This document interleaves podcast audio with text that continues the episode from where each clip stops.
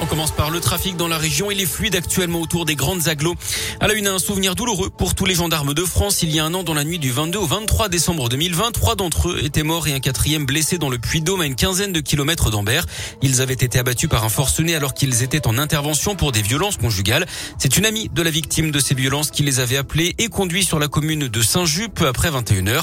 Rappel des faits avec Tiffaine Coulon.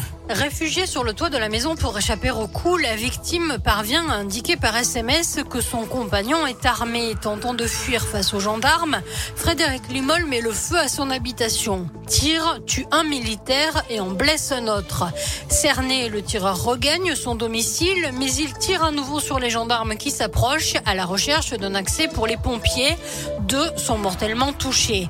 Frédéric Limol parvient finalement à s'enfuir, mais il perd le contrôle de sa voiture se donne la mort. Le procureur parle d'un individu surarmé et déterminé à faire un carnage, comme en témoignent les centaines de douilles retrouvées dans la maison.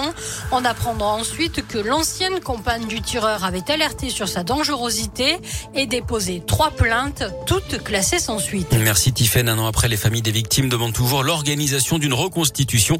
Jusqu'à présent, leur demande n'a pas été acceptée. Un mineur mis en examen après l'attaque au couteau en gare d'Amberieu en Bugey dans l'un dimanche dernier. Une information judiciaire a été ouverte pour tentative de meurtre d'après le progrès.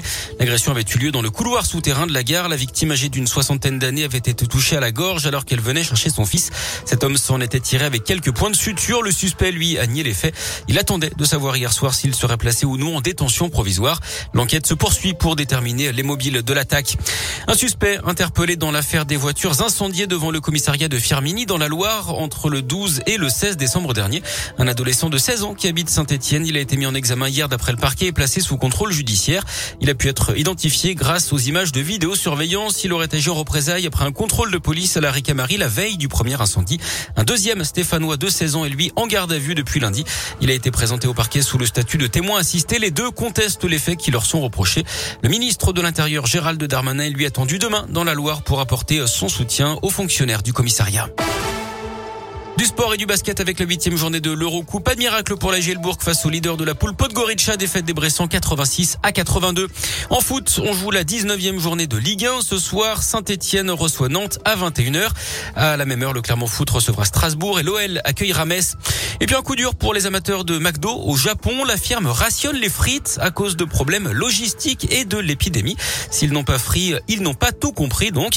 Pendant cette semaine de Noël, les clients n'auront donc droit qu'à deux petites ils doivent en avoir gros sur la patate et du coup, ils n'ont que leurs yeux pour peler. Voilà, quand je dis